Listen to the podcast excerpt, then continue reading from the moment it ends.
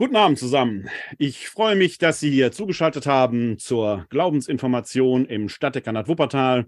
Mein Name ist Werner Kleine. Wir schreiben den 23. November im Jahr des Herrn 2022. Sie sind herzlich willkommen, wenn Sie hier live dabei sind. Vielleicht schauen Sie sich den Livestream via Facebook an oder schalten sich hier live in das Webinar unter www.kck42.de-webinar dann können Sie hier live direkt dabei sein und äh, können gegebenenfalls, wenn Sie Fragen haben, sich hier hinein einschalten. Das können Sie auch machen, indem Sie hier im Webinar selber die Chat-Funktion benutzen. Ich habe das äh, versuche das zumindest hier im Blick zu behalten. Wenn Sie live bei Facebook dabei sind, dann können Sie auch Ihre Fragen dort in die Kommentarzeilen hineinschreiben. Ich versuche das während der Live-Übertragung im Blick zu halten. Wenn mir das nicht immer gelingen sollte, dann sehe ich die auf jeden Fall nach der Live-Übertragung und äh, werde dann versuchen, Ihre Fragen zeitnah zu beantworten. Äh, Sie sind aber auch herzlich willkommen, wenn Sie sich vielleicht die Aufzeichnung hinterher bei YouTube anschauen. Da sehen Sie hier den QR-Code, der führt Sie direkt in unseren YouTube-Channel Cut City Kirche Video. Also wenn Sie den abscannen, ich habe es versucht, es müsste eigentlich klappen, dann sind Sie direkt im äh, YouTube-Channel der katholischen Citykirche. Dort finden Sie alle Videos, auch die Videos hier zur Glaubensinformation in der Playlist Glaubensinformation, die Sie dann entsprechend abonnieren können. Ich freue mich über jedes Abo. Oder Sie hören sich den Podcast an, also die Audioaufzeichnung die ich auch äh, kurze Zeit nach der Live-Übertragung versuche immer zu veröffentlichen. Den Audiopodcast finden Sie unter podcast.pr-werner-kleine.de. Dort können Sie sich auch den RSS-Feed entsprechend abonnieren und in einem Podcatcher Ihrer Wahl entsprechend abonnieren, sodass Sie die jeweils aktuelle Folge dann automatisch in den Podcatcher Ihrer Wahl äh, ja, hineingespielt bekommen und Sie sich dann die Audioaufzeichnung anhören können. Wie auch immer, wo auch immer Sie uns zuschauen, seien Sie mir herzlich willkommen. Ich freue mich, dass Sie dabei sind und äh, mit mir heute über das Kirchenjahr nachdenken wollen, denn das ist das Thema des heutigen Abends. Das, der Glaube im Leben, das Kirchenjahr und seine Feste. Darum soll es gehen. Ein Wort noch kurz zuvor zu den Glaubensinformationen.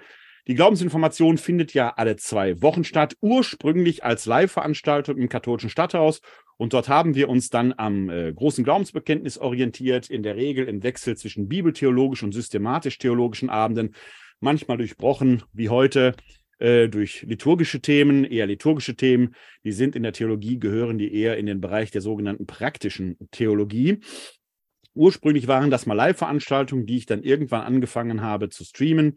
Und äh, gerade mit der Corona-Pandemie ist es halt dann dazu gekommen, dass wir rein online äh, getagt haben.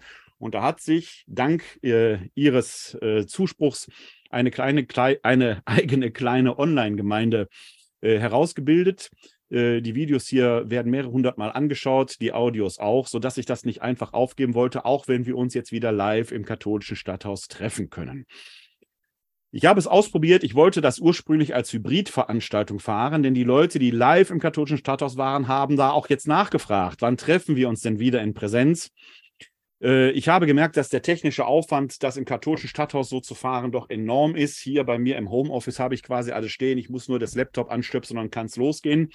Dort im Stadthaus hätte ich alles doch aufbauen müssen. Dann habe ich doch so eine kleine Armada von technischen Geräten vor mir stehen, sodass äh, ich nach langem Überlegen mich entschlossen habe, ein sowohl als auch zu fahren. Nicht als Hybridveranstaltung, sondern es gibt jetzt eine neue Reihe. Das ist die Glaubensinformation kompakt.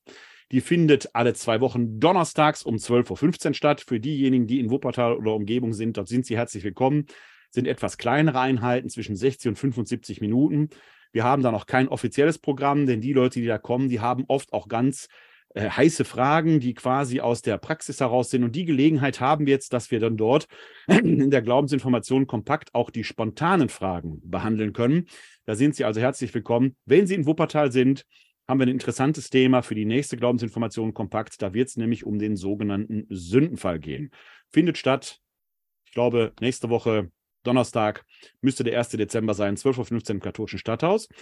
Hier aber sind Sie auch herzlich willkommen, denn dadurch, dass wir jetzt nicht mehr quasi dieses strenge Programm haben, das war ja ursprünglich mal ein Taufvorbereitungskurs, der sich dann quasi weiterentwickelt hat, Ihre Fragen sind herzlich willkommen. Wir haben zwar das Jahresprogramm für dieses Jahr schon feststehen, aber die Planung für die nächste Saison beginnen ja.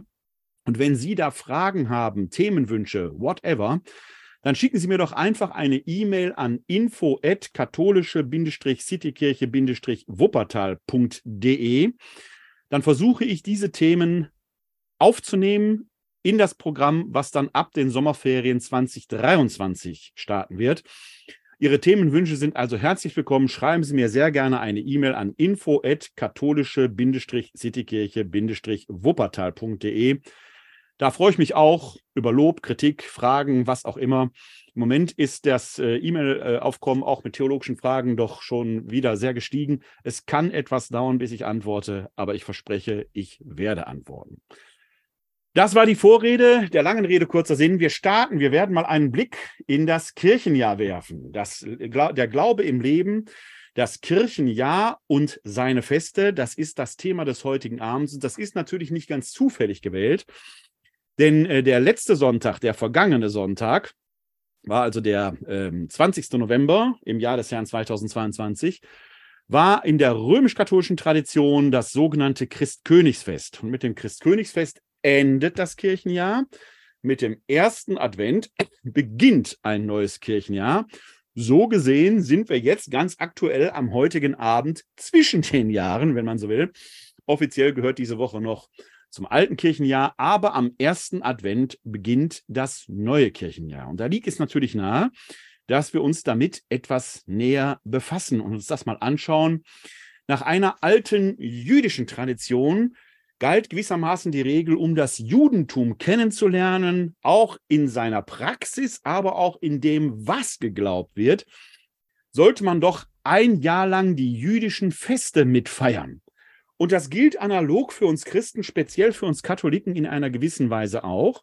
Wenn man den christlichen Glauben kennenlernen will, in Theorie und Praxis, dann ist es auf keinen Fall verkehrt, ein Jahr einmal mitzufeiern. Also ein Kirchenjahr zu durchleben. Und das Kirchenjahr beginnt jetzt eben am ersten Advent. Und das Ganze versuche ich mal grafisch mit aufzubereiten. Sie werden also in dieser Folge wahrscheinlich eher die Grafik sehen, mich eher so als kleines Fenster oben rechts. Das tut aber nichts zur Sache, denn es geht ja darum, dass wir den Ablauf des Kirchenjahres auch einmal vor Augen haben werden. Dazu teile ich mal mein, äh, mein Whiteboard, mein iPad Dauert immer einen ganz kleinen Moment, bis man die gekoppelt hat.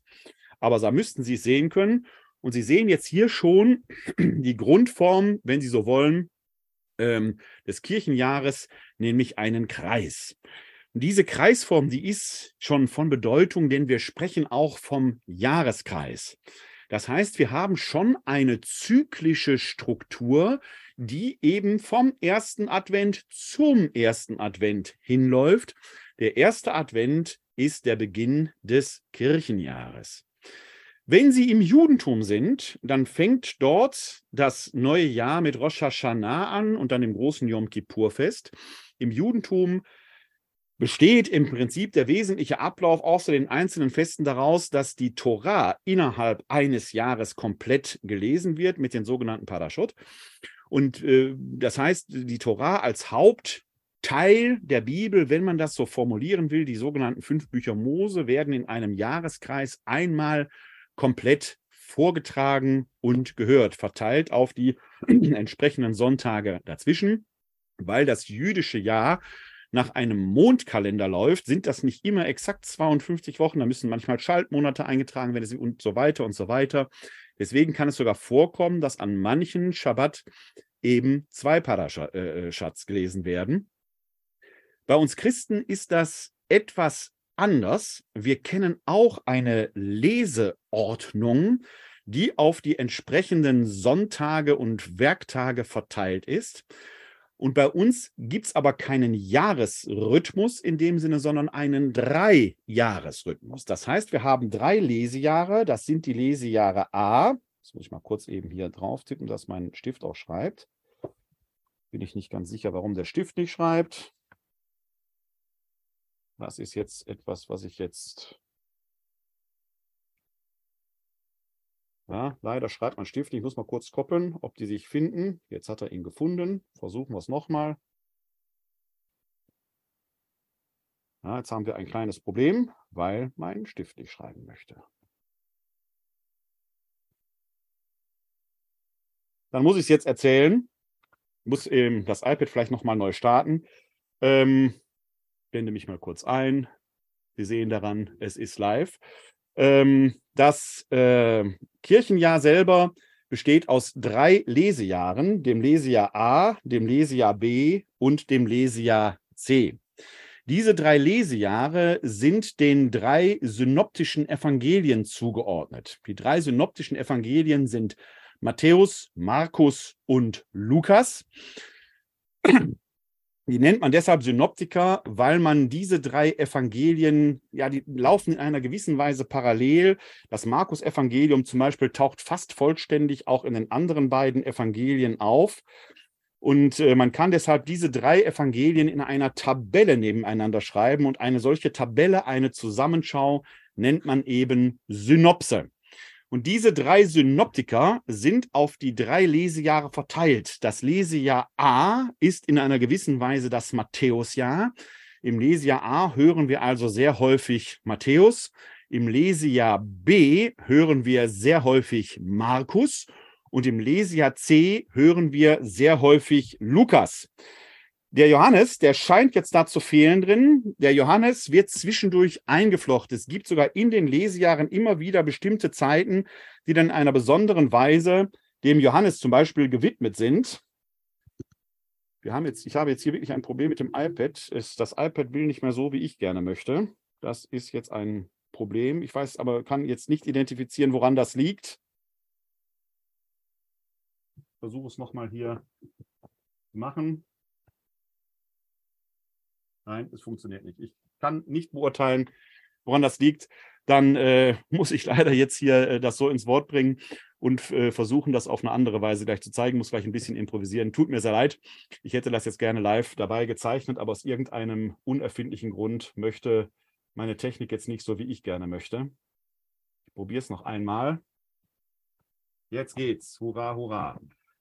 Versuchen wir es nochmal. So. Ich blende mein iPad ein. Bitte diese kleine Störung zu entschuldigen. Aber wie gesagt, Sie sehen daran, es ist tatsächlich live hier. Und äh, wenn die Übung jetzt gelingt, dann sind wir doch alle zufrieden. So, versuchen wir es nochmal. Zeichnen wir doch mal unseren Jahreskreis hier ein. Sie sehen, jetzt klappt es. Hurra. Was für eine Freude. Also wir haben hier unseren Jahreskreis und wir haben jetzt die Lesejahre A, B und C. Und ich hatte gesagt, das Lesejahr A ist dem Evangelisten Matthäus gewidmet, das Lesejahr B dem Evangelisten Markus und das Lesejahr C dem Lukas. Der Johannes wird, wie gesagt, eingeflochten, teilweise auch in spezielle Zeiten des Lesejahres, wo man dann sehr viel Johannes hört. Dazu kommen, das sind die Lesejahre A, B und C, sind die Lesejahre für die Sonn- und Feiertage. Für die Werktage unterscheiden wir weitere zwei Lesejahre, nämlich das Lesejahr Römisch I und das Lesejahr Römisch II. Wir müssen also per se schon einmal wissen, haben wir einen Werktag vor uns oder einen Sonn- und Feiertag. Da unterscheiden sich die Lesejahre in der römisch-katholischen Tradition etwas. Ähm, die Frage ist, wie finde ich denn jetzt heraus, welches Lesejahr ich habe? Bei den Werktagen ist das relativ leicht. Ungerade Jahre sind Lesejahr römisch 1, gerade Jahre sind Lesejahr römisch 2. Noch einmal, das Kirchenjahr beginnt mit dem ersten Advent. Das ist zwar jetzt der erste Advent 2022, aber es beginnt ja quasi das nächste Jahr, also 2023 wäre ungerade. Ab dem ersten Advent haben wir also an den Werktagen das Lesejahr römisch 1. Bis zum nächsten Jahr dann fängt am ersten Advent bei den Werktagen das Lesejahr Römisch 2 an. Etwas komplizierter ist es bei den Lesejahren für die Sonn- und Feiertage, also A, B und C. Bis zur Jahrtausendwende 2000 gab es eine Faustregel, wenn man die letzten beiden Jahreszahlen durch drei teilen konnte, dann hatte man das Lesejahr A. Konnte man durch drei teilen mit Rest 1, Valesia B, durch drei teilen mit Rest 2, Valesia C. Das funktioniert seit der Jahrtausendwende eben nicht mehr so ganz. Theoretisch müsste man jetzt eine Hunderterzahl davor schreiben. Wir wären in dem Sinne jetzt im Jahr 122. Und äh, wenn diese Zahl durch äh, drei teilbar wäre, jetzt, äh, dann hätte man Lesia C. Ich habe es falsch erzählt, Entschuldigung, dann hätte man Lesia C mit Rest 1 ist Lesia. Jetzt habe ich komplett Quatsch erzählt, glaube ich. Früher war es eben so, dass man, wenn man durch drei teilen konnte, Lesia A hatte. Jetzt müssen wir quasi weiterzählen. Hier, meine technische kleine Irritation hat mich da jetzt etwas aus dem Konzept gebracht. Man kann aber auch eine Hilfestellung zur Hilfe nehmen, wenn man ein sogenanntes Direktorium zur Hand hat. Diese Direktorien werden von den Bistümern herausgegeben, kann man auf den Bistumsseiten auch entsprechend als PDF-Datei herunterladen. Und in diesen Direktorien ist am Anfang die Reihenfolge der Feste beschrieben. Und dort sehen Sie schon hier oben, dass eben am ersten Adventssonntag, ich halte Ihnen das Direktorium für das Erzbistum Köln einmal in die Kamera, wir mit dem ersten Advent in das Lesejahr A einschwenken werden. Und siehe da, natürlich ist es durch drei teilbar. Jetzt habe ich den Faden wiedergefunden, denn wir sind ja offiziell im Jahr 23 und wenn wir den Hunderter davor setzen, dann haben wir 123 und siehe da, 123 ist durch drei teilbar, eben Lesejahr A. So, jetzt bin ich, habe ich den roten Faden hoffentlich wiedergefunden, nachdem mir meine Technik hier einen kleinen Streich gespielt hat. So finde ich also heraus, welches Lesejahr wir haben. Und jetzt muss ich wissen, wo befinde ich mich denn jetzt in dem entsprechenden Kirchenjahr. Wenn ich ein solches Direktorium zur Hand habe, kann ich es mir sehr leicht machen. Denn ein Direktorium ist nichts anderes als ein liturgisches Kalendarium. Ich schlage irgendeine x-beliebige Seite auf und da sehen Sie jetzt ein Datum. Hier konkret zum Beispiel das Datum äh, den 3. August. Äh, das ist jetzt noch von 2022. Und dann könnte ich ihr entsprechend nachgucken, dass der 3. August im Jahr 2022 war ein Mittwoch und es war die 18. Woche im Jahreskreis. Damit hätte ich jetzt im Prinzip die notwendigen Angaben, die ich brauche, um herauszufinden, welche Texte werden denn an diesem Tag gelesen. Dass es tatsächlich immer neue Direktorien gibt, können Sie sehen. Das ist noch vom Jahr 2022 und das ist das Direktorium vom Jahr 2023. Wir können also mit dem Direktorium sehr leicht zum Ziel gelangen und finden sehr leicht heraus, welches Lesejahr entsprechend ist. Wir finden sehr leicht heraus, welche Texte sind für den jeweiligen Tag vorgesehen. Da kann ich einfach in dieses Kalendarium hineinschauen. Vor allen Dingen finde ich in dem, äh, in dem äh, Direktorium noch eine Reihe von anderen Angaben, nämlich welche liturgischen Farben etwa vorgesehen sind. Da werden wir gleich aber noch äh, etwas näher kennenlernen, was die liturgischen Farben bedeuten. Da stehen dann entsprechende Kürzel hier vor für die Farben. Also in einer Sakristei werden Sie deshalb immer wieder ein entsprechendes Direktorium finden, womit dann die Küsterinnen und Küster, die Organistinnen und Organisten und natürlich die Kleriker arbeiten können, um zu wissen, welche Gewänder müssen etwa herausgelegt werden und so weiter und so weiter. Das ist auch eine hervorragende Erfindung, weil das Kirchenjahr in sich zwar eine sehr stringente Ordnung hat, aber eben nicht deckungsgleich ist mit einem kalendarischen Jahr. Hinzu kommt, dass es eine Reihe von Sonderfesten gibt, die sich im Kirchenjahr verteilen, die die eigentlich gedachte strenge Ordnung durchbrechen. Deswegen ist hier in den Kalendarien vorne, in den Direktorien vorne, direkt auf den ersten Seiten meistens eine Hierarchie der Feste abgedruckt. Zum Beispiel sind die sogenannten Herrenfeste wichtiger als ähm, die Sonntage beispielsweise. Und dann geht das so weiter runter. Es gibt dann gebotene Gedenktage, nicht gebotene Gedenktage, Festtage. Die alle haben eine Wertigkeit. Und wenn es da zu Terminkollisionen kommt, dann kann das sein, dass ein Fest sogar ausfällt oder verschoben wird.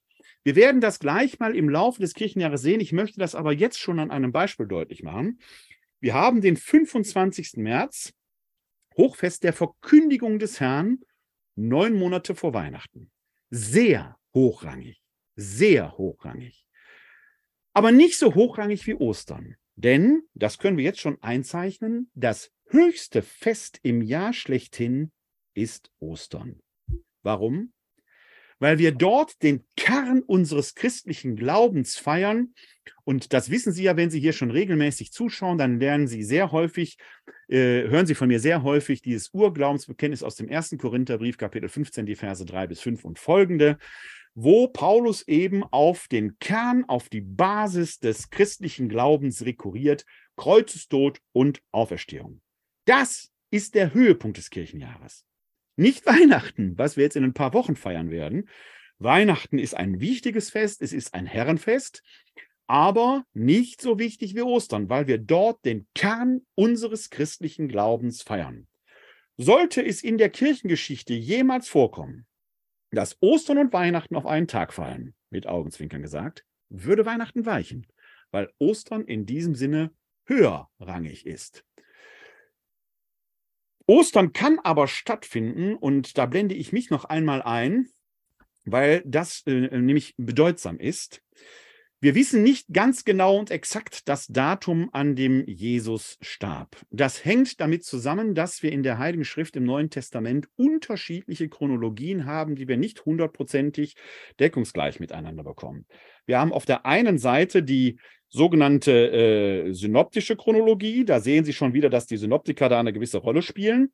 Die synoptische Chronologie sieht vor, dass das letzte Abendmahl ein Passjamal war und Jesus demzufolge an einem Pessachfest stirbt, das auf den sogenannten Rüsttag fällt. Der Rüsttag ist der Tag vor dem Schabbat, sprich ein Freitag. Nach den synoptischen Evangelien muss also Pessach, Pessach wird gefeiert am 14. Nisan, das ist der Tag des Frühlingsvollmondes, auf einen Freitag fiel. Und das ist zum Beispiel im Jahr 30 der Fall gewesen. Das würde in die Lebensgeschichte Jesu passen. Und dann wüssten wir sogar oder könnten wir sogar das Datum rekonstruieren. Dann wäre es ein 7. April gewesen. Dann wäre das Todesdatum der 7. April im Jahr 30 unserer Zeitrechnung. Die johannäische Chronologie hingegen weicht davon ab. Nach der johannäischen Chronologie stirbt Jesus in der Stunde, in der im Tempel die Paschalämmer geschlachtet werden. Dann wäre Pessach einen Tag später, dann würde das nämlich auf einen Schabbat fallen. Weil das jüdische Jahr im Unterschied zu unserer Rechnung, zu unserer Jahresanlage kein Sonnenjahr, sondern ein Mondjahr ist, wäre Jesus nach der johannäischen Chronologie im Jahr 33 gestorben. Da würde Pessach auf einen Schabbat fallen. Und Sie merken, das kriegt man eben nicht deckungsgleich. Man muss sich da entscheiden. Der frühere Papst Benedikt XVI. votiert in seinen Jesusbüchern für die johannäische Chronologie schreibt aber Gott sei Dank in der Einführung, dass es sich dabei nicht um Äußerungen des authentischen Lehramtes, das der Papst innehat, handelt, sondern dass man abweichender Meinung sein darf. Davon mache ich freimütig Gebrauch, denn mit der Mehrheit der Exegeten votiere ich für die synoptische Chronologie. Dann stirbt Jesus eben an einem Pascha-Fest. Dazu passt vieles, dazu passt auch die Anlage des letzten Abendmahles, der Becher, der Brotsegen, das passt in, den, in, den, in die sogenannte Pessach-Liturgie. Dann wäre es der fünfte Becher, den Jesus mit einem eigenen Deutewort versehen hat, was ohnehin in der Pessach-Liturgie äh, so vorgesehen war oder so vorgesehen ist. Es spricht in meinen Augen sehr viel für die synoptische Chronologie. Der Johannes hat das Ganze dann, weil wir eben diese Pessach-Idee dahinter haben, die wir auch bei Paulus finden, quasi überhöht und hat Jesus als das wahre Lamm Gottes, das wahre Pessachlamm dargestellt. Also eine theologische Überhöhung, was in der Konsequenz dann sogar darin gipfelt, dass er keinen Einsetzungsbericht im eigentlichen Sinn hat. Der theologischen Idee nach, der Präsenz Jesu im Brot, finden wir das aber auch bei Johannes, nämlich in der Brotrede im sechsten Kapitel. Sie merken also, ich votiere für die synoptische Tradition und dann stirbt Jesus an einem 14. Nisan. Wäre entsprechend das Abendmahl am Vorabend gewesen. Und die Offenbarung der Auferstehung, wenn Sie die letzte Folge hier unserer Glaubensinformation sich angeschaut haben, da geht es, ging es ja um die Frage, was kommt nach dem Tod. Da haben wir uns auch damit beschäftigt, was, äh, wann ereignet sich denn äh, die Auferstehung? Und wir haben dort herausgearbeitet, dass sich die Auferstehung im Moment des Todes ereignen muss. Jesus sagt am Kreuz dem Schächer, heute will ich mit dir im Paradies sein.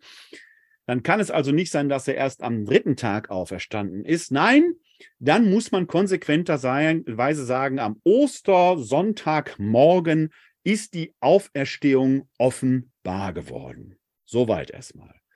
Aber wir sind dann da in dem Bereich Pessach, 14. Nisan, 15. Nisan, 16. Nisan.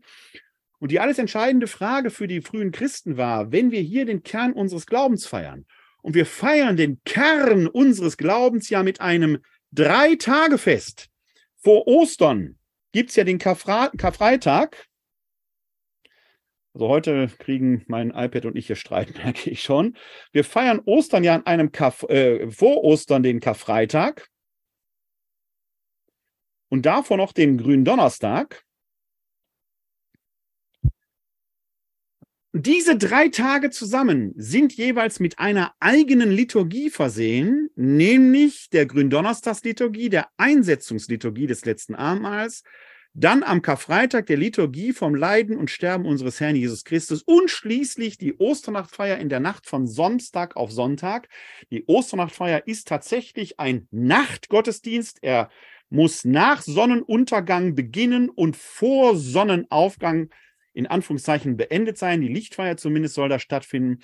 Deswegen nennen wir es das Dreitagefest, weil das im Prinzip ein ganz großer zusammenhängender Gottesdienst ist. Denn am Gründonnerstag, eine Liturgie fängt ja immer mit dem Kreuzzeichen an und hört mit dem Segen auf. Das rahmt den Gottesdienst. Der Gründonnerstag fängt aber mit dem Kreuzzeichen an, hat aber zum Schluss keinen Segen. Die Karfreitagsliturgie hat keinen liturgischen Anfang und zum Schluss kein Segen, weil eine Liturgie weitergeführt wird, die am Vorabend begonnen hat.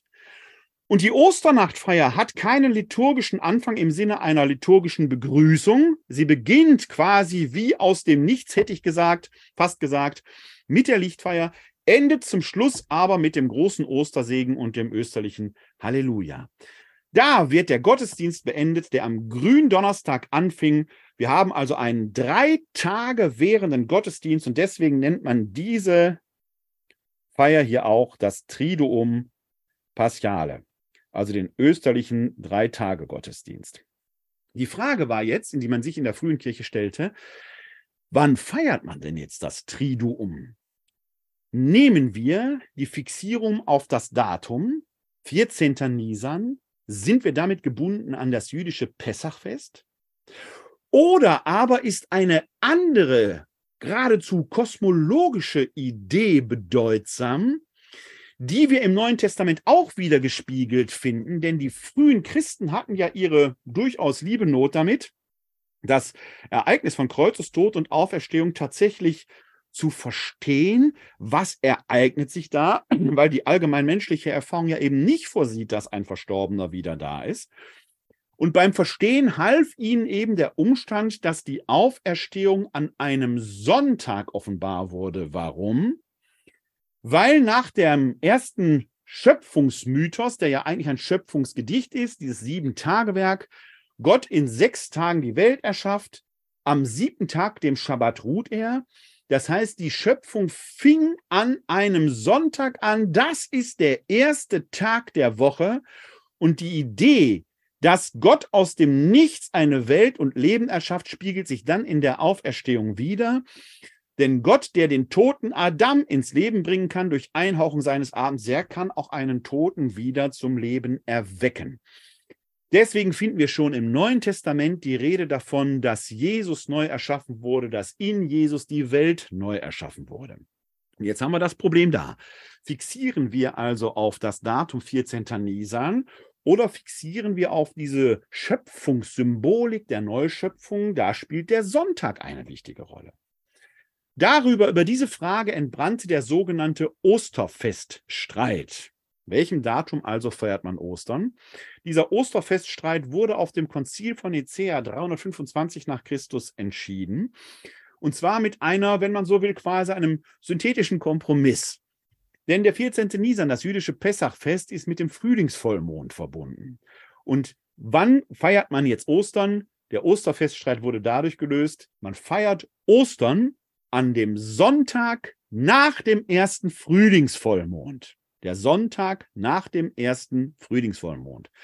Da das nicht fix auf einem Datum ist, sondern changiert durch das Jahr, haben wir für Ostern kein fixes Datum durch alle Jahre, sondern man muss quasi Sonne, Mond und Sterne beobachten, um das Jahr für Jahr auszurechnen.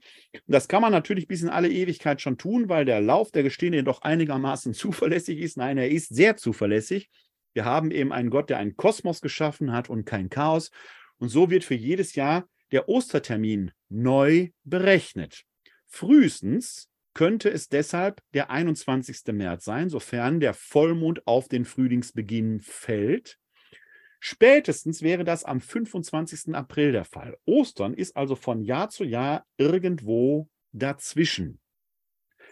Davon hängt aber einiges ab, nämlich wir haben vor Ostern eine 40-tägige Vorbereitungszeit. 40 Tage vor Ostern ist Aschermittwoch. Da haben wir jetzt 40 Tage. Und wenn Sie jetzt schnell nachgerechnet haben, werden Sie feststellen, sind eigentlich 46 Tage. Das hängt damit zusammen, dass die Sonntage, die sechs sogenannten Fastensonntage, nicht mitgezählt werden in der Bußzeit. Sonntage sind immer Festtage, selbst wenn es Fastensonntage sind. Die werden da nicht mitgezählt, sodass wir 40 Werktage vor Ostern Aschermittwoch feiern. Von Aschermittwoch ist Karneval abhängig, weil Karneval da vorbei ist. Deswegen ist die Session jeweils kürzer oder länger, weil das letzten Endes vom Datum des Osterfestes abhängt. Also selbst ein mittlerweile so verweltlichtes Fest wie Karneval hat einen tiefen Bezug zur christlichen Zeitrechnung. Nur nebenbei gesagt. Wir haben also eine 40-tägige Vorbereitungszeit, die im Volksmund Fastenzeit genannt wird die aber theologisch korrekt österliche Bußzeit heißt. Also diese 40 Tage ist die österliche Bußzeit. Eine Bußzeit ist eine Vorbereitungszeit auf ein Hochfest. Die wird uns gleich, wenn wir uns Weihnachten anschauen, auch begegnen. Wir haben also eine 40-tägige Vorbereitungszeit, die wird jeweils unterbrochen durch die Fastensonntage. Da ist der erste Fastensonntag, der zweite, der dritte, der vierte, der fünfte und der sechste Fastensonntag. Der sechste Fastensonntag ist immer der Palm Sonntag. Damit beginnt die heilige Woche, die Karwoche. Der fünfte Fastensonntag, der Sonntag davor, ist der sogenannte Passionssonntag. Der ist in der römisch-katholischen Tradition dadurch ausgezeichnet, dass dort die sogenannte Kreuzverhüllung stattfindet. Die Kreuze in den Kirchen werden verhüllt, damit sie dann am Karfreitag enthüllt werden können. Am Palmsonntag fängt quasi das, ich nenne es mal, das heilige liturgische Spiel der letzten Woche Jesu an. In der Heiligen Schrift im Neuen Testament, in den synoptischen Evangelien, ist das mit dem Einzug Jesu in Jerusalem verbunden. Dort wurden eben Palmzweige äh, erhoben und Jesus als der wahre König begrüßt. Daher hat der Palmsonntag auch seinen Namen. Der Palmsonntag ist dadurch gekennzeichnet, dass jeweils die Passion, die zum Lesejahr gehört, verkündet wird. Also im Lesejahr A die Matthäus-Passion, im Lesejahr B die Markus-Passion und im Lesejahr C die Lukas-Passion.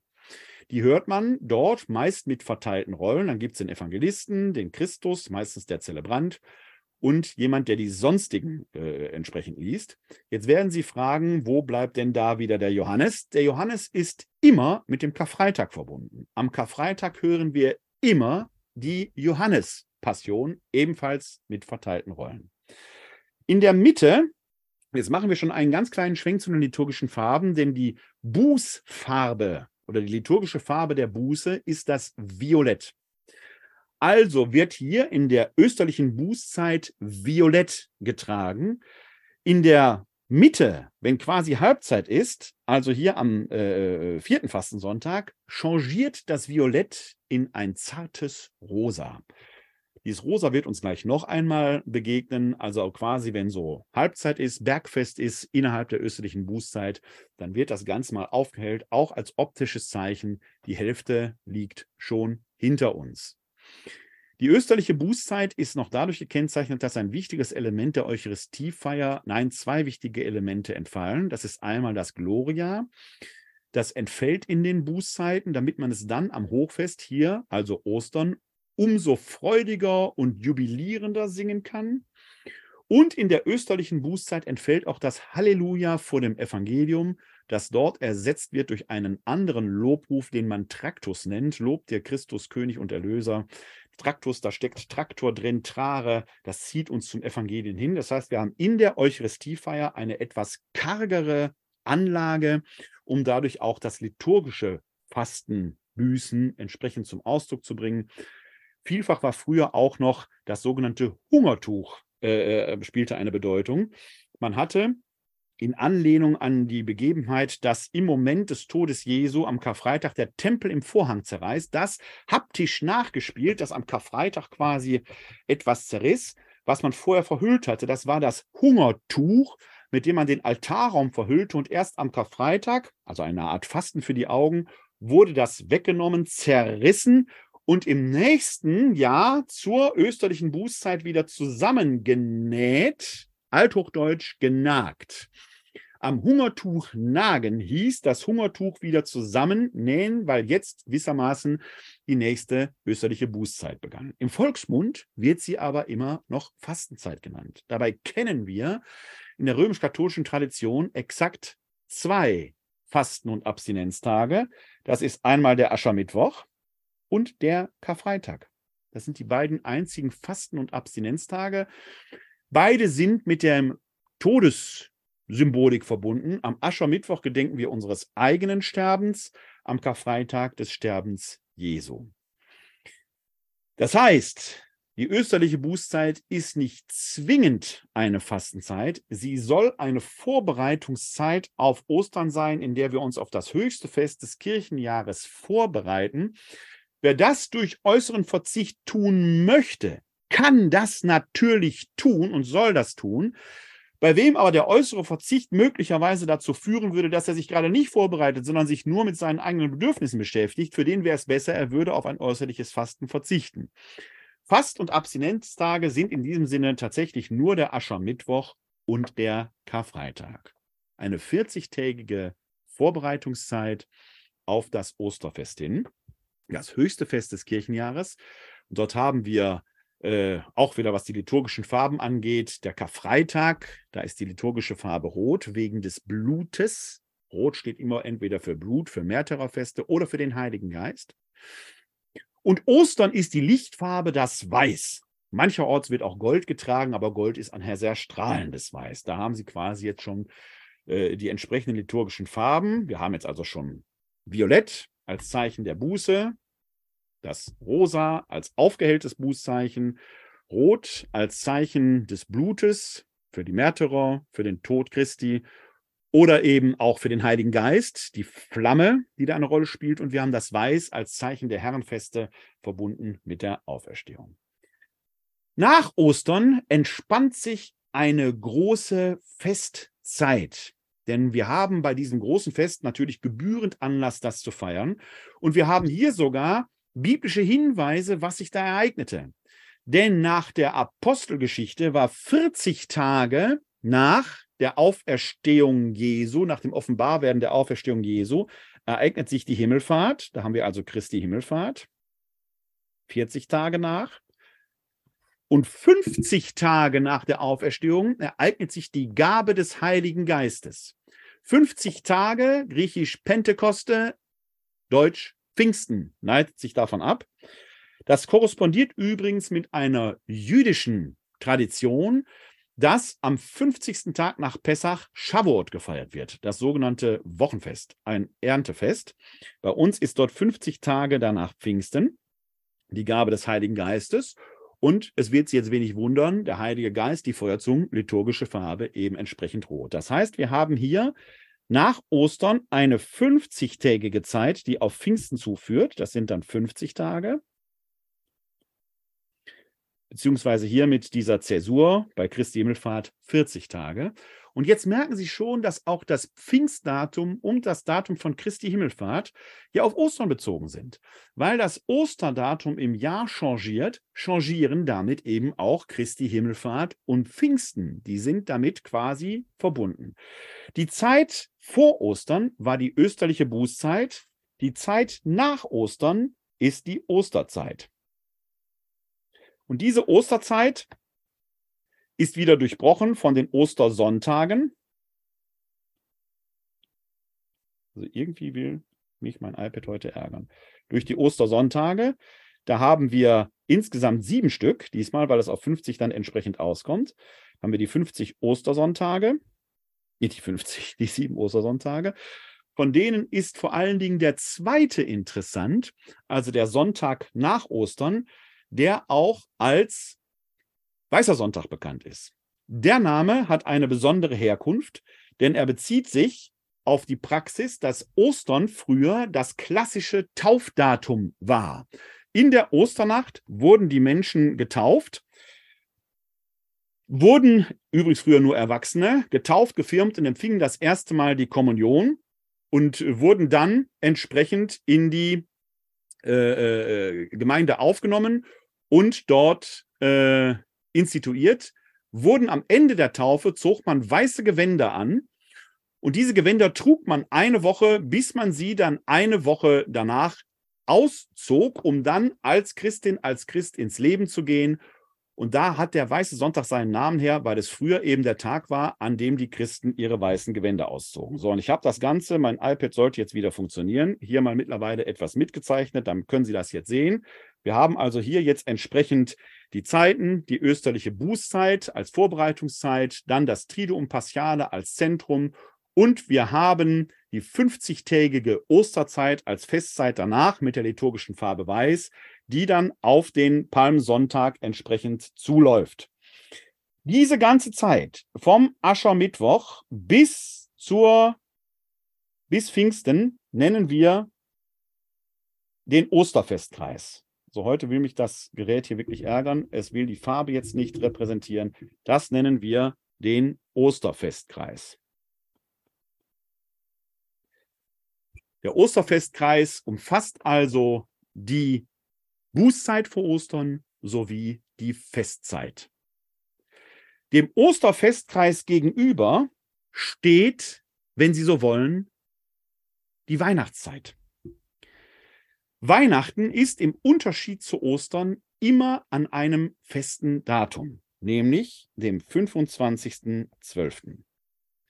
In unserem Bewusstsein scheint aber der 24.12. doch das entsprechend wichtige Datum zu sein. Das hängt damit zusammen, dass sich in, unserem, in unserer westeuropäischen Festkultur da etwas verschoben hat. Denn wir fangen in der Kirche analog zum jüdischen Brauch die Feste nicht an, wenn Mitternacht ist oder wenn Sonnenaufgang ist, sondern mit dem Sonnenuntergang. Warum? Weil es im Buch Genesis heißt, es ward Abend, es ward Morgen, ein Tag. Also beginnen die Tage nach alter Vätersitte in der jüdisch-christlichen Tradition gemäß den Worten, die wir in der Genesis lesen, mit dem Anbruch der Dunkelheit. Dann, wenn man einen weißen nicht mehr von einem schwarzen Faden unterscheiden kann, dann beginnt der neue Tag mit der Nacht. Wir haben jetzt kalendarisch noch Mittwoch, liturgisch aber wäre jetzt schon Donnerstag, weil draußen die Sonne untergegangen ist. Der Schabbat beginnt deshalb mit dem Entzünden der Schabbatleuchter am Abend, am Vorabend, bei uns faktisch Freitag, aber es würde da entsprechend beginnen. In der christlichen Tradition finden Sie das auch, dass nämlich die Osternacht die Nacht vor dem Ostersonntag ist. Da fängt das Osterfest an. Der heilige Abend ist deshalb der Abend vor dem 25.12., wo man dann singt, morgen Kinder wird es was geben. Und die Bescherung fand früher eben am 25.12. morgens statt. Irgendwann hat sich das mal in der Familienkultur auf den 24.12. verschoben. Der heißt aber deshalb Heiliger Abend, weil es eigentlich um das Einbrechen der Dunkelheit geht. Dann fängt man an, Weihnachten zu feiern. Übrigens in einer alten Tradition mit vier Gottesdiensten, nämlich dem Gottesdienst am Abend, dem Gottesdienst in der Nacht, das ist die sogenannte Christmette, dem Gottesdienst am Morgen und dann dem Gottesdienst am Tag. Diese vier Gottesdienste kommen daher, dass früher die Päpste in ihren vier päpstlichen Basiliken, der Lateran, St. Paul vor den Mauern, Maria Maggiore und dem Petersdom, jeweils an Weihnachten eine Messe zu feiern hatte. Und das hat sich in den liturgischen Kalender quasi eingeprägt. Klammer auf, diese Idee, dass der liturgischen Tage, die Feste immer mit dem Hereinbrechen der Dunkelheit äh, beginnt, fielen sie auch im Brauchtum geprägt. Der Nikolausabend ist nicht der Abend des 6.12., sondern der Vorabend, der 5.12. vor dem 6.12. Da findet deshalb hier in Wuppertal, weil es dann schon dunkel ist, der Nikolauszug statt. Eben nicht am 6., sondern am 5.12. Analog St. Martin wird gefeiert am 11.11., .11., aber hier im Bergischen das sogenannte Mätensingen oder im Rheinischen das Schnörzen ist am 10.11., eben dem Martinsabend, weil der Tag mit dem Sonnenuntergang anfängt. Weihnachten ist also am 25.12. Jetzt haben wir aber in der Bibel überhaupt nirgendwo beschrieben, dass dort äh, Jesus geboren sei. Wir kennen das Geburtsdatum Jesu ehrlich gesagt überhaupt nicht. Wir wissen gar nicht, äh, wann das historisch gewesen ist. Es kann irgendwo im Jahr gewesen sein. Es heißt zwar in der Bibel, dass dort sich die Hirten am Lagerfeuer wärmten. Also es scheint schon eher in der kalten Jahreszeit gewesen zu sein. Aber genau kennen wir das Datum der, äh, der Geburt Jesu faktisch nicht. Wie kommt man also auf den 25.12.? Im Jahr 313 macht Kaiser Konstantin quasi über Nacht aus einer verfolgten Religion eine staatstragende Institution. Das ist der Beginn äh, des Christentums, der Kirche in der, äh, im römischen Staat und plötzlich wird das Ganze entsprechend offiziell geprägt und offiziell ausgefaltet. Viele Teile des römischen Staatskultes spielen plötzlich eine Rolle. Und vor allen Dingen passiert etwas, was wir sehr häufig in solchen Situationen haben, dass nämlich ähm, alte Feste, die eine wichtige Rolle spielten, jetzt plötzlich christlich überformt werden. Das spielte auch damals eine Rolle. Man hatte kurz vor der konstantinischen Wende in Rom das Fest des Sol Invictus eingeführt. Und zwar zur Wintersonnenwende, also so roundabout um unseren 21. Dezember herum. Als jetzt quasi das Christentum zur römischen Staatsreligion wurde, hat man das einfach benutzt und hat aus dem Sol Invictus Fest das Geburtsfest Jesu gemacht, weil es diese Vorprägung Jesus als die Sonne unseres Lebens faktisch schon in der Theologie gab. Und man hat quasi dieses heidnische Sol Invictus Fest jetzt genommen und hat es mit christlicher Idee überformt. So kommt man quasi dazu, dass am 25.12. jetzt das Weihnachtsfest gefeiert wird. So, während ich hier mit Ihnen erzähle, muss ich nochmal mein Whiteboard hier neu gestalten. Ich blende es Ihnen ein, dann können Sie sehen, wie ich das nochmal auffülle.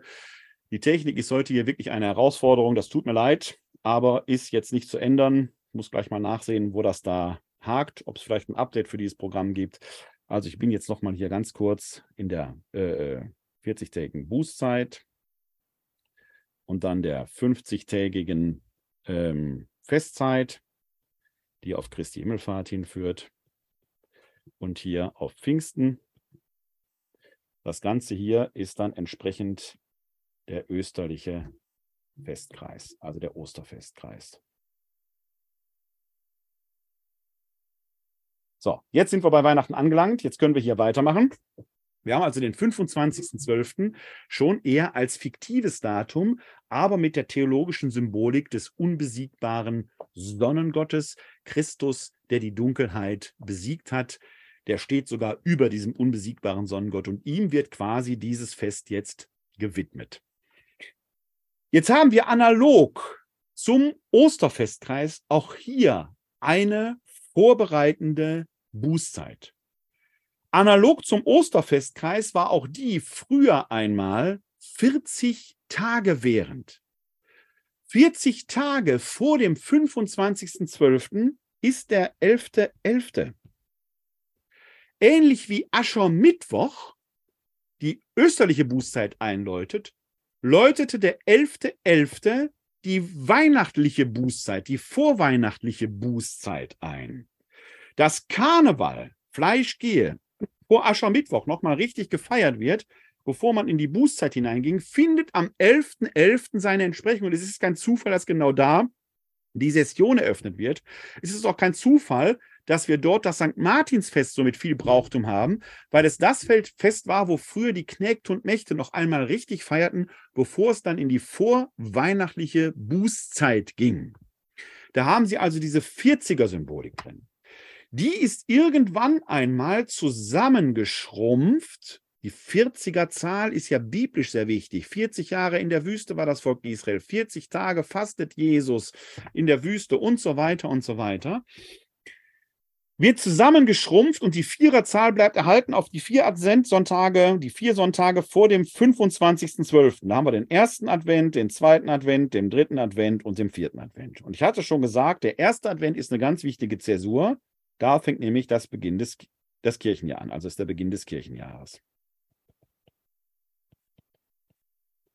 Im Kirchenjahr hatten wir gesagt, haben wir die Lesejahre A, Matthäus, B, Markus und C, Lukas das Lesejahr 1 und das Lesejahr 2 für die Werktage. Jetzt haben wir die Skizze fast vollständig wieder. Wir haben also eine Vorbereitungszeit, nämlich den Advent, ursprünglich auch mal eine Fastenzeit. Niemand kommt jetzt in der Adventszeit auf die Idee zu fasten, bei den ganzen Plätzchen und dem ganzen Zeug, was wir haben, Glühwein. Niemand denkt, dass das eine Fastenzeit wäre. War es auch ursprünglich nicht. Es war immer eine Bußzeit analog zur österlichen Bußzeit, die eben streng genommen auch keine Fastenzeit ist, sondern eben nur der Aschermittwoch und der Karfreitag.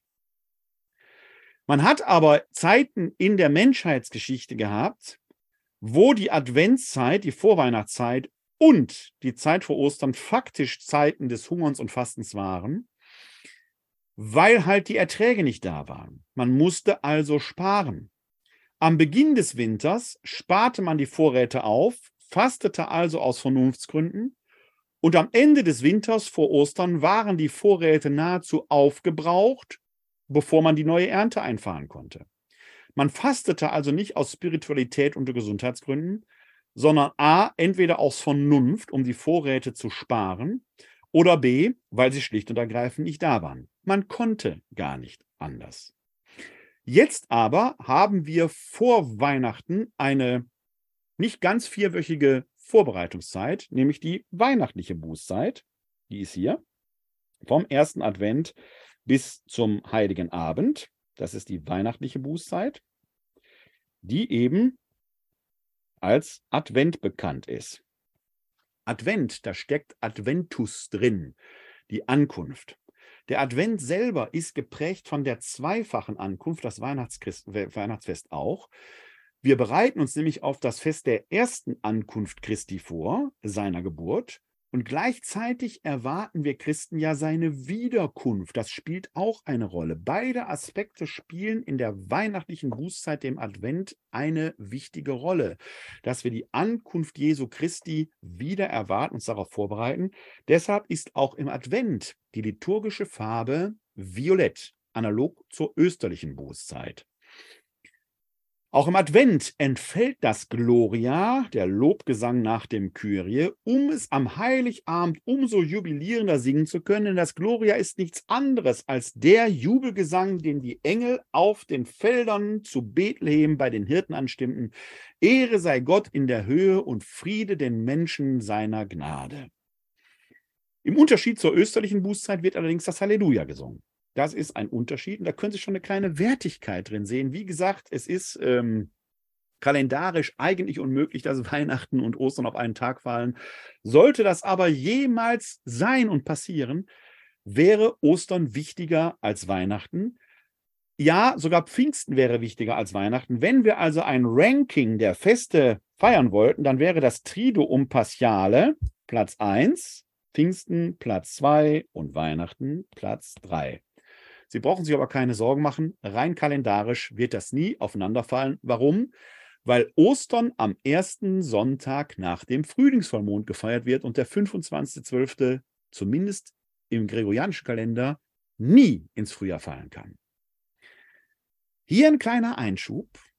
Wenn Sie nämlich in der orthodoxen Kirche feiern, dann werden Sie feststellen, dass die Termine da nicht deckungsgleich sind mit denen unserer westlateinischen Tradition und der folgen nur halt die evangelischen und die katholischen Kirchen. Woran liegt das?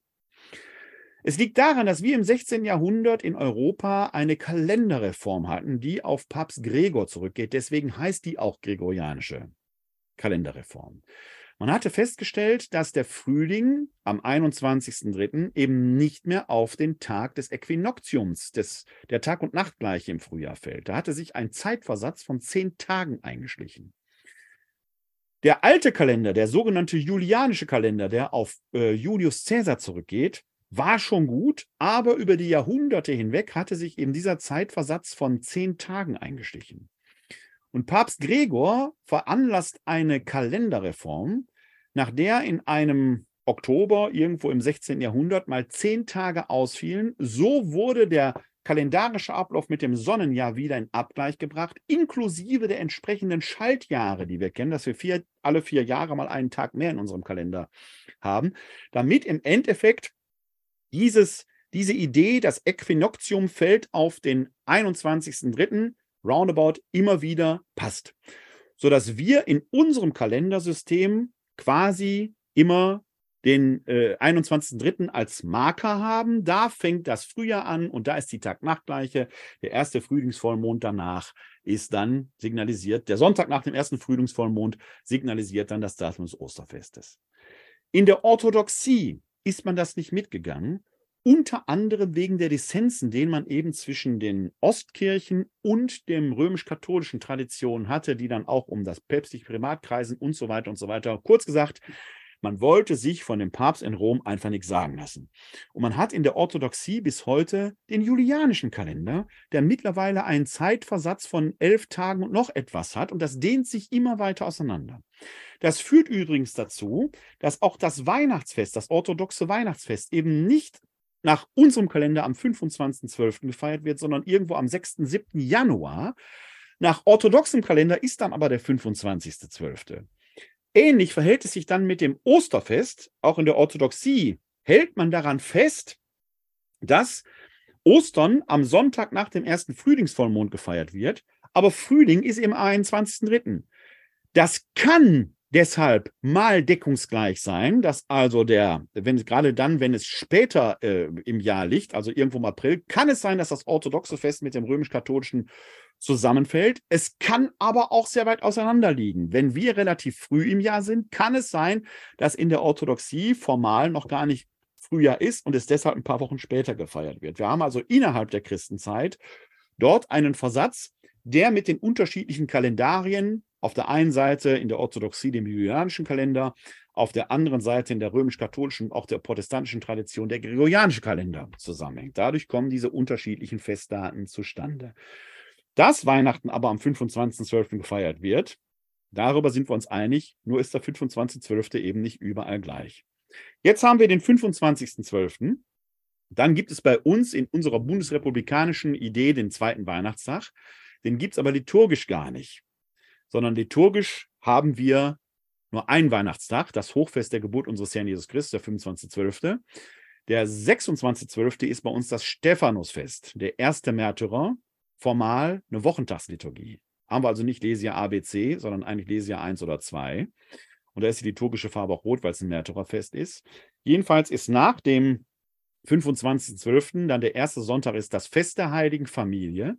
Und dann gab es früher analog zu Ostern auch hier wieder eine 40-tägige Festzeit. 40 Tage nach Weihnachten ist der 2. Februar. Im Volksmund Maria Lichtmess genannt. Liturgisch ist das das Fest der Darstellung des Herrn im Tempel. Dort hörte früher die Weihnachtszeit auf. Und zwar bis, sagen wir mal, 1970. Da war die große Liturgiereform. Dort hat man die Weihnachtszeit verkürzt, denn wir haben in der Weihnachtszeit analog zum biblischen Geschehen den 6. Januar, das Dreikönigsfest. Formal heißt das Fest der Erscheinung des Herrn. Die nichtjüdischen Völker, repräsentiert durch die Weisen aus dem Morgenland, kommen, um den neugeborenen König anzubeten. Die Herrlichkeit Gottes offenbart sich damit den Völkern. Und der Sonntag nach dem 6. Januar ist, wenn Sie so wollen, ein Transitfest. Der Sonntag nach dem 6. Januar ist Taufe des Herrn. Fällt der 6. Januar auf einen Sonntag oder wird er in, was in manchen Regionen möglich ist, der fällt vielleicht auf einen Donnerstag oder Freitag, aber erst am Sonntag darauf äh, äh, ähm, gefeiert, würde sich das Fest Taufe des Herrn auf den Montag verschieben. Da haben Sie das schon wieder, dass die Feste ein Ranking haben und sich unter Umständen verdrängen können. Taufe des Herrn wird üblicherweise an einem Sonntag gefeiert. Es kann aber in bestimmten Konstellationen sein, dass man Taufe des Herrn an einem Montag feiert. Und das ist von einer bestimmten Relevanz. Da gehe ich gleich nochmal drauf ein. Wir haben jetzt aber erstmal hier einen zweiten Festkreis neben dem Osterfestkreis, nämlich den sogenannten Weihnachtsfestkreis. Und der fängt am ersten Advent an und geht hier bis zum Fest Taufe des Herrn. Das ist der Weihnachtsfestkreis. Ich bitte die Skizze hier etwas zu entschuldigen, die wirkt etwas ungelenkt. Das hat mit den technischen Problemen hier zu tun. Ich habe es normalerweise etwas schöner, aber ich denke, wir kommen damit zurecht. Wir haben also jetzt zwei Festkreise. Einmal den wichtigen Osterfestkreis hier oben und den zweiten Festkreis, den Weihnachtsfestkreis. Diese Festkreise nennt man geprägte Zeiten. Das sind die sogenannten geprägten Zeiten.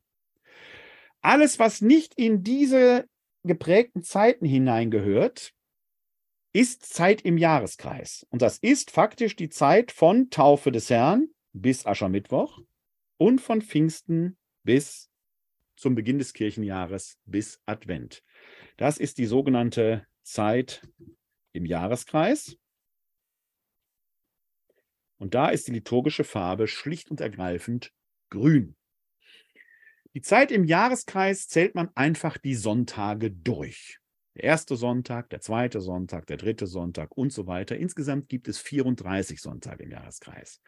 Aber jetzt habe ich schon eine kleine Falle gebaut, denn einen ersten Sonntag im Jahreskreis gibt es gar nicht.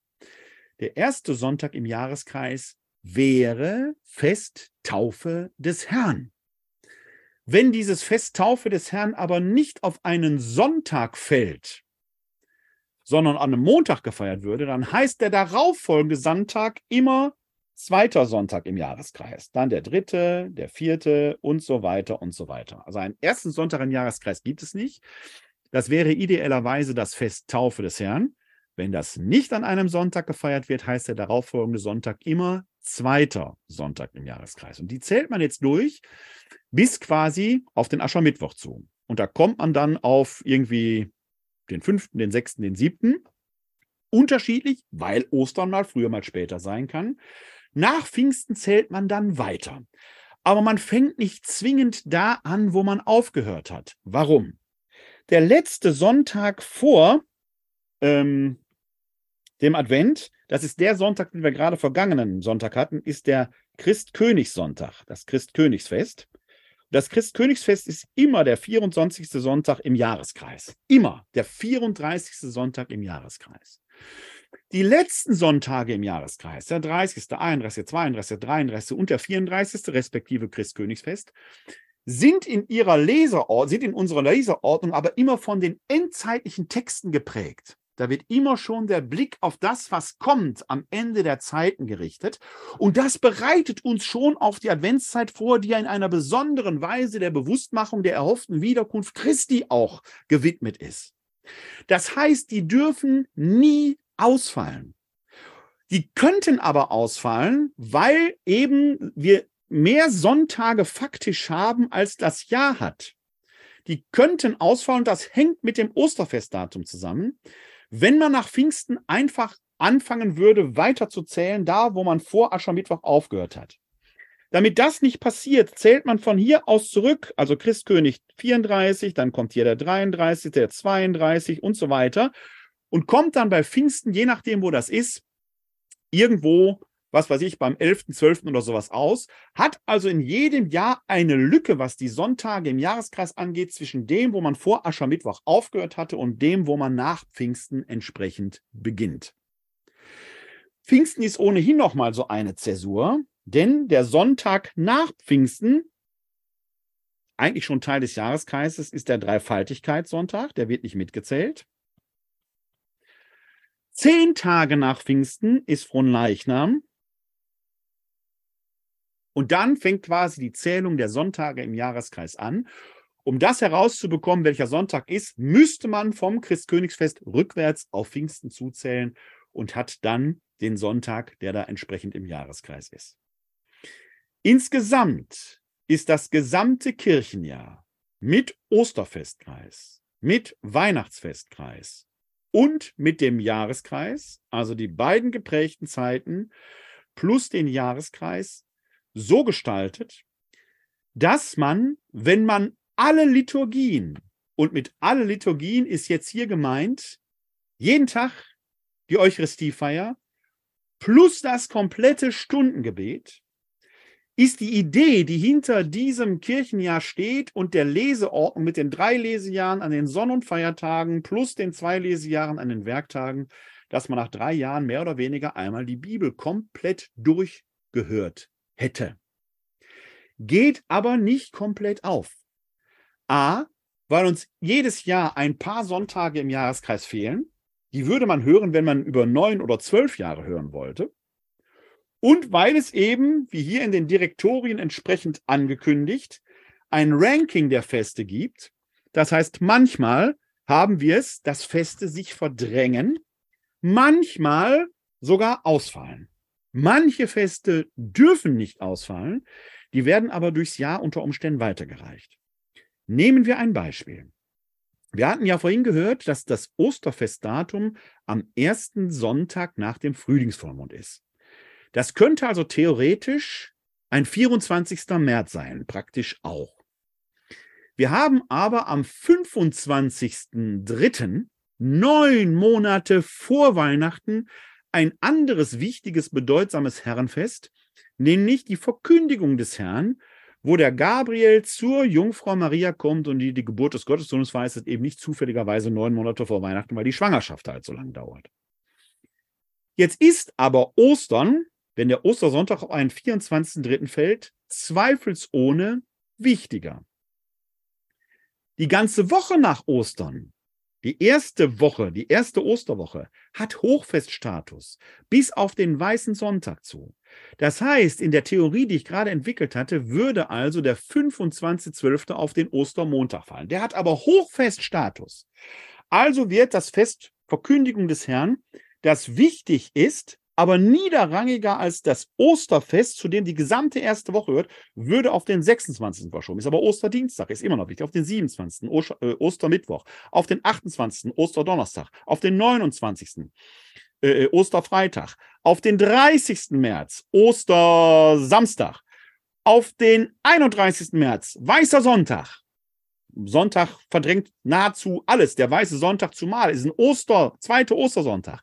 Erst am darauffolgenden 1. April wäre jetzt der nächste freie Termin, wo Verkündigung des Herrn gefeiert werden kann, weil es nicht ausfallen würde, würde es in dieser Konstellation tatsächlich in diesem Jahr nicht am 25. März, sondern am 1. April gefeiert. Andere Feste, die nicht diesen hochrangigen Status hatten, würden unter Umständen ausfallen. Ähnlich verhält es sich, wenn gebotene Gedenktage oder nicht gebotene Gedenktage mit bestimmten Daten äh, äh, kollidieren, die höherrangig sind. Manchmal fallen die Feste dann aus, manchmal werden sie, wenn sie geboten sind, auf einen weiteren Tag verschoben. An dieser Stelle merken Sie schon, die theoretische Idee, dass man innerhalb eines Dreijahreszyklus die gesamte Heilige Schrift gehört hat, geht in der Praxis so nicht auf, weil irgendetwas immer verschoben wird oder ausfällt, damit sie in der Liturgie und dazu ist, dabei ist jetzt eben nicht nur die Eucharistiefeier gemeint, sondern faktisch auch das komplette Stundengebet, müssten sie schon über 12, 15, vielleicht sogar 18 Jahre einmal komplett das miterleben, mitfeiern um auf diese Weise die Heilige Schrift gehört zu haben. Wenn Sie die Heilige Schrift als Ganzes äh, äh rezipieren wollen, empfiehlt es sich dann doch vielleicht besser, sie selbst in die Hand zu nehmen und einfach zu lesen. Vielleicht bietet es sich nicht an, von A bis Z zu lesen. Vielleicht fängt man erstmal mit dem Markus-Evangelium an oder mit der Genesis. Aber sie selbst sich zu Gemüte zu führen und das Wort Gottes selbst so zu verinnerlichen, ist auf diese Weise vielleicht einfacher. Von der Idee her aber gilt, man kann sie tatsächlich rezipieren, indem man an den Liturgien entsprechend teilnimmt. Und die Leseordnung ist oft nicht durchgängig, aber oft eben auch so gestaltet, dass man sie tatsächlich in Form sogenannter Bahnlesungen hat. Das heißt, von Messe zu Messe quasi wie eine Art Fortsetzungsgeschichte die einzelnen Bibelstellen entsprechend hört. Das ist das Kirchenjahr, wie wir es feiern. Das Kirchenjahr, das jetzt am kommenden ersten Advent beginnt, mit dem Lesejahr A wir eine, einen Eintritt in das Matthäusevangelium finden, dass, das, dass die Leseordnung des kommenden Jahres dominieren wird, bis dann am folgenden ersten Advent im Jahr 2023 das Lesejahr B mit dem Markusjahr anfängt und dann sind wir im ersten Advent im Jahr 2024 wieder im Lesejahr C, dem Lukasjahr. Das ist das Jahr, das jetzt gerade zu Ende geht, das Lukasjahr. Wenn man den christlichen Glauben kennenlernen will, dann sollte man ihn feiern. Dazu dient das Kirchenjahr. Wir erleben im Kirchenjahr die Höhen und Tiefen des Lebens Jesu. Wir erleben an Weihnachten den Jubelgesang der himmlischen Chöre, am Karfreitag die Traurigkeit in der Kargheit der Karfreitagsliturgie, in der Osternacht das österliche Halleluja in der Jubelstimmung und über das Jahr hinweg nach Pfingsten, wenn wir die Gabe des Heiligen Geistes empfangen, wie der Heilige Geist in unserem Leben, in unserem Alltag wirkt. Ja, auch die Zeit im Jahreskreis, die so besonders gar nicht scheint, ist eigentlich diese Zeit, in der der Geist Gottes sich auswirkt, nämlich in unserem Alltag. Denn eins kann man nicht übersehen. Es gibt keinen Zeitgeist, der nicht aus Gott kommt. Es ist der Geist Gottes, der diese Zeit prägt. Und jeder, sei er Bischof, Priester, Diakon oder Laie, der davon redet, dass man nicht dem Zeitgeist folgen sollte, erliegt vielleicht einem biblischen Irrtum. Wir erleben in der Bibel zwar, dass Jesus davor warnt, dem König dieser Zeit zu folgen. Ja, er erwähnt sogar, wir sollen nicht dem Gott dieser Zeit folgen. Aber damals hatte man eine höchst konkrete Person vor Augen. Es war der Kaiser in Rom, der König und Gott zugleich war oder als solcher jedenfalls verehrt wurde. Davor warnt Jesus. Die neutestamentlichen Autoren warnen davor, den weltlichen Herrschern zu blind zu folgen.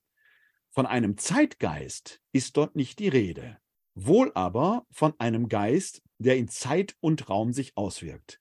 Der Geist Gottes nämlich schwebte über den Wassern. Er weht durch die Zeiten, wie er will.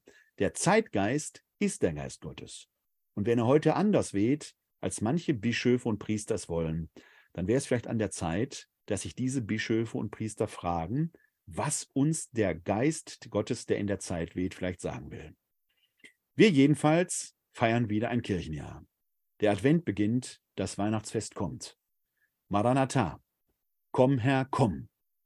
Die Wiederkunft Christi ist das, was wir ersehen. Und wer weiß, vielleicht ist er schon längst da und ich hoffe, wir verpassen ihn nicht.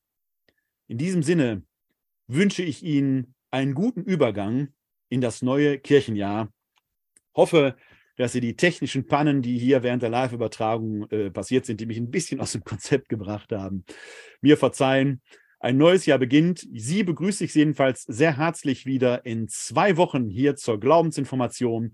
Dann werden wir uns mit einer besonders adventlichen Figur auseinandersetzen, nämlich Johannes dem Täufer. Seien Sie mir dann herzlich willkommen. Schalten Sie wieder ein unter www.kck42.de-webinar. Bis dahin bleiben oder werden Sie gesund und helfen Sie anderen, gesund zu bleiben oder zu werden. Ihnen allen da draußen wünsche ich jedenfalls ein herzliches Glück auf.